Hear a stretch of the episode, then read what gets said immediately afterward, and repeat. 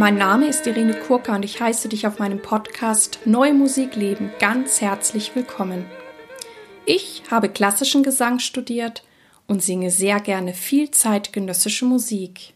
Wenn du mich gerne live erleben möchtest, schau bitte auf meine Webseite www.irenekurka.de. Falls du schon im Voraus wissen möchtest, welche Folgen im kommenden Monat kommen, darf ich dich ganz herzlich einladen, meinen Newsletter zu abonnieren.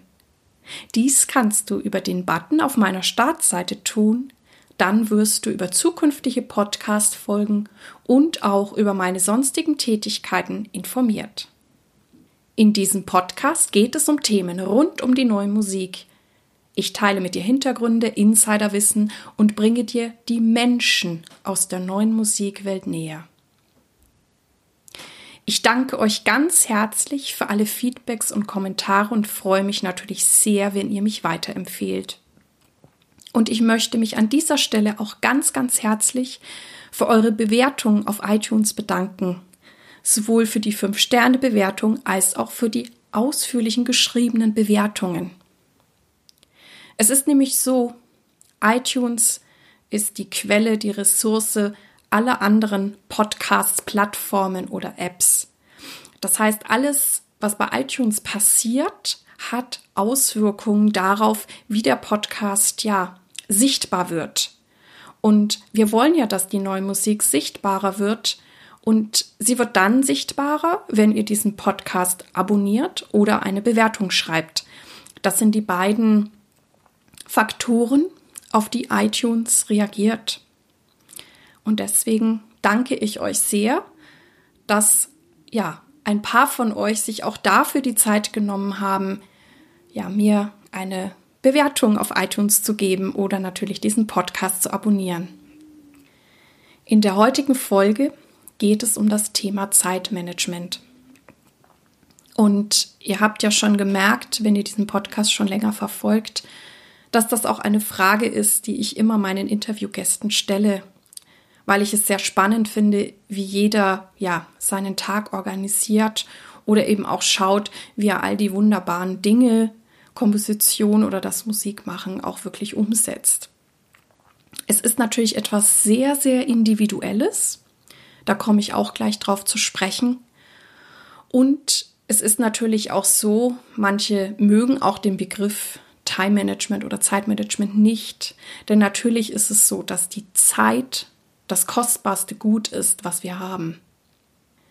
Ich habe dieses Thema schon lange auf meinem sogenannten Redaktionsplan stehen und dachte immer, das wird für mich eine ja sehr einfache Folge aufzunehmen. Ich war mir immer sehr klar über meine eigenen Abläufe nun ist es aber so, dass vor allem dadurch, dass ich jetzt diesen Podcast mache, sich bei mir sehr, sehr viel verändert hat. Und ich Dinge auch wieder neu evaluiert habe.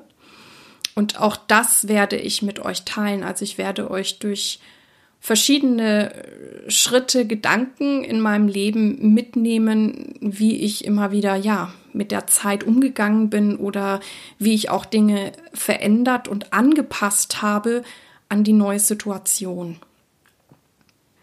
Ja, bei mir war es so, ich bin ja dann zum Studieren in die USA gegangen, nach Dallas, Texas und habe dort einen Bachelor für Musik gemacht. Und ja, dieses Studium ist sehr, sehr reichhaltig. Aber es ist eben so, das liegt daran, wie wiederum das Highschool-System in den USA aufgebaut ist, dass ich ungefähr 70 Prozent der Zeit mit Fächern rund um die Musik und dem Gesang zu tun hatte und 30 Prozent auch noch mit Fächern, ja, die wir jetzt vielleicht unter Allgemeinbildung packen würden, die aber größtenteils auch sehr, sehr spannend waren. Und es war halt so, dass wir immer irgendwelche Papers abgeben mussten. Wir hatten Prüfungen, wir hatten auch im Gesang permanent irgendwas, wo wir vorsingen durften, mussten. Ähm, ich hatte ganz viele Tests, auch in Gehörbildung, in, in, in Musikgeschichte, auch in diesen ja Allgemeinbildungsfächern. Und ähm, ich habe festgestellt, dass das, was vielleicht für mich vorher in Deutschland noch ein bisschen möglich war, was ich immer den Saisonarbeiter nenne, weil da gab es dann irgendwann mal eine Prüfung und dann hat man sich halt kurz vorher hingesetzt und für diese spezielle Prüfung gelernt. Und dann war wieder nichts und dann kam wieder irgendeine Prüfung oder ein Termin und dann habe ich wieder gelernt. Jetzt war es aber so, als ich eben in den USA war bei diesem Studium, es war alles gleichzeitig. Also es, es ist in jeder Woche irgendwie was Wichtiges gewesen. Und ich war natürlich erstmal total ähm, ja, überfordert und dachte, wie kriege ich das jetzt hin? Weil ich hatte wirklich auch viele Stunden mit Anwesenheitspflicht. Habe aber gemerkt, die Amerikaner kriegen das alle hin. Also das hat mich motiviert, aber mich auch unter Druck gesetzt. Und da fing ich dann tatsächlich an, mir die Zeiten, die ich hatte, einzuteilen. Natürlich habe ich jeden Tag geübt, das tue ich bis zum heutigen Tag, aber eben auch diese anderen Fächer, äh, ja, wollte ich ja irgendwie gut meistern. Und ich habe dann angefangen, mir immer kleine Zeiteinheiten zu setzen. Also ich habe nicht, ich war nicht der Mensch, der gesagt hat, ich schreibe jetzt dieses Paper in einer Nacht durch. Das, das bin ich einfach nicht. Aber ich habe dann halt gesagt, jeden Tag schreibe ich 30 Minuten an diesem Paper oder was auch immer angestanden ist. Und das hat für mich sehr, sehr gut funktioniert, also mich zu organisieren und eben auch dieses Vertrauen, ich nenne das immer in diese kleinen Schritte, die dafür aber regelmäßig das zu machen. Und das hat sich später für mich auch bewährt, wenn ich, äh, ich, ich studiere oft sehr viele Stücke gleichzeitig an, auch schwere Stücke. Und ähm, ja, es gibt natürlich auch Momente, wo ich Sorge habe, dass ich alles gar nicht schaffe. Aber es klappt immer und ähm, auch wenn ich manchmal dann erst den Berg sehe, dann gehe ich kleine Schritte und das hat bisher immer, immer funktioniert. Und ich glaube, in diesen kleinen Schritten und in dieser Regelmäßigkeit liegt eine unglaubliche Kraft. Es gibt auch äh, so, so, ja, Geschäftsleute in den USA, die sagen, das ist so die 20 Miles Method. Also das heißt, wenn ich jetzt quasi einen ähm, ja, Marsch von der Ost- zur Westküste machen will, ist es halt viel sinnvoller, sage ich mal, jeden Tag 20 Meilen zu gehen als an einem Tag, wo ich das Gefühl habe, oh, ich bin total frisch, da laufe ich dann 30, aber dafür bin ich am nächsten Tag so erschöpft, dass ich gar nichts laufe. Oder dann laufe ich vielleicht wieder nur drei Meilen. Und ähm, also diese, diese Konstanz, glaube ich, hat eine unglaubliche Kraft. Und auch wenn man dann mal merkt, äh, ja, ich habe meine 20 Meilen quasi schon geschafft, ähm, nicht unbedingt zu sagen, jetzt muss ich noch 10 drauflegen, weil dann bin ich vielleicht am nächsten Tag erschöpft, sondern lieber zu sagen, okay, ich habe hab meine heutigen To-Dos geschafft. Ähm, jetzt gehe ich einfach in den Park oder mache was ganz anderes. Und ich glaube, darin liegt eine unglaubliche Kraft. Es gibt ja auch den schönen Spruch, steter Tropfen hüllt den Stein. Und ich denke, das war etwas sehr, sehr Wichtiges, was ich aus diesem Studium in Amerika mitnehmen durfte. Es ist natürlich auch so, ähm, du musst ähm, dich auch ein bisschen kennenlernen, dich fragen, wer du bist, weil ich bin ein, ja, doch organisierter und disziplinierter Mensch. Und ich glaube, dass auf mich viele der, sage ich mal, etwas klassischeren Empfehlungen zum, zum Zeitmanagement sehr gut funktionieren. Es gibt aber auch Menschen, die anders funktionieren, anders ticken. Und da gibt es eine Frau, die nennt sich Cordula Nussbaum, die hat da ganz tolle Bücher geschrieben über den sogenannten ähm, kreativen Chaoten. Es gibt auch von ihr einen Podcast zum Zeitmanagement, die sind auch sehr schön knackig und kurz, die Folgen. Also wenn du dich eher da wieder findest, ist das vielleicht auch eine Idee, da mal zu gucken. Also ich glaube, es ist ganz wichtig, dich zu kennen und zu wissen, ja, wie, wie du tickst und was du brauchst. Ne? Bist du auch eher jemand, der, sag ich mal, zielorientiert ist? Gibt dir das eine Befriedigung oder bist du prozessorientiert? Es gibt auch Menschen, die einfach den Weg so sehr genießen und für die es vielleicht dann gar nicht so wichtig ist, ähm, dass sie ihr Ziel erreichen. Also auch das sind lauter so Details, wo es sehr, sehr gut ist, hinzuspüren, wie du tickst und was für dich wichtig ist, dass du dann ja dein Zeitmanagement finden kannst. Du kannst dich natürlich auch immer wieder fragen, bist du produktiv oder aktiv? Ne? Manchmal neigen wir in so einen komischen Überaktionismus, der aber äh, nichts bringt. Und, ähm, und das finde ich manchmal auch eine ganz, ganz wichtige Frage. Vor allem jetzt, ähm, ihr wisst ja, dass ich im April diesen Podcast gestartet habe. Ich habe ähm, natürlich einen gewissen Vorlauf gehabt, um mich darauf vorzubereiten.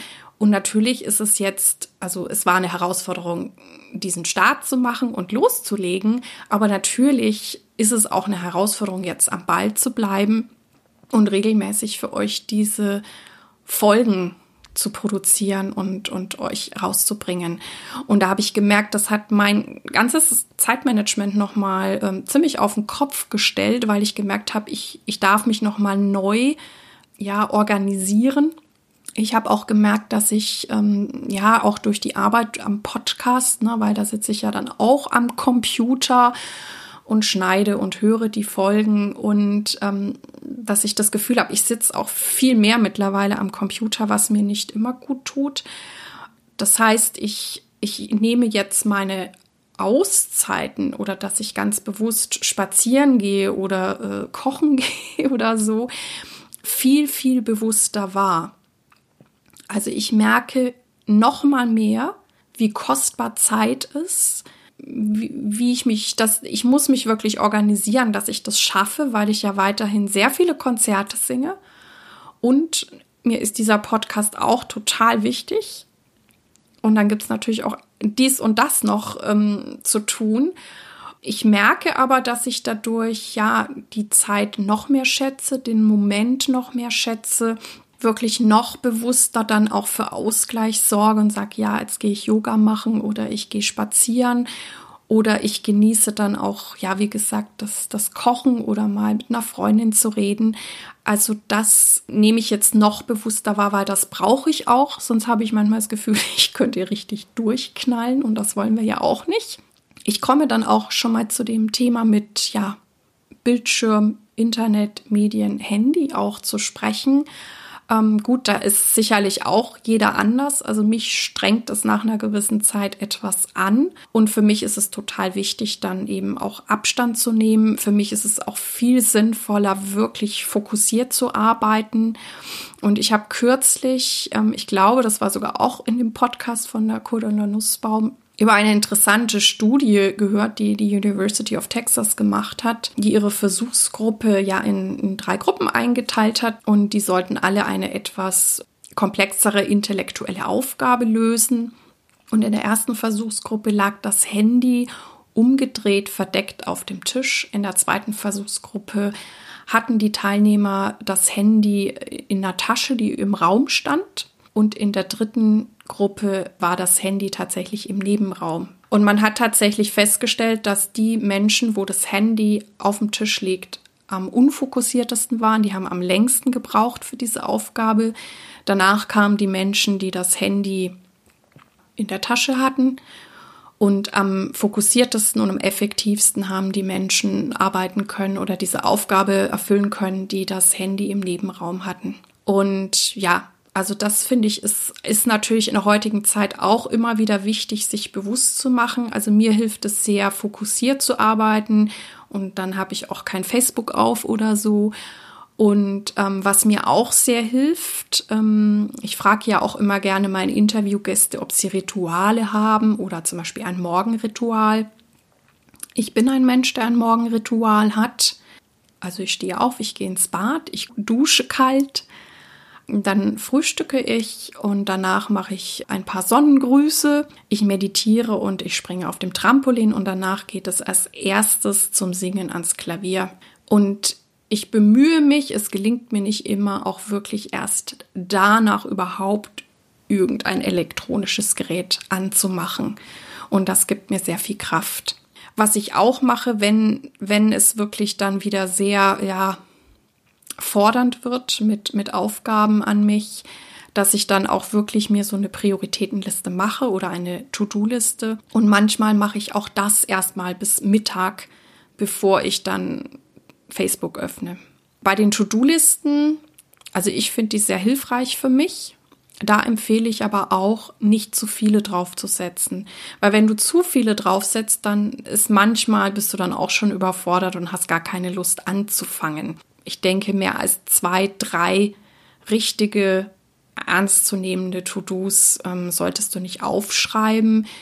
Und, und wenn du die dann wirklich auch, ja, möglichst schon vielleicht in der ersten Hälfte des Tages gemacht hast, dann fühlst du dich auch gut. Dann hast du wieder Energie für andere Sachen und also für mich funktioniert das sehr, sehr gut. Natürlich ist Schlafen sehr wichtig und auch gutes Essen.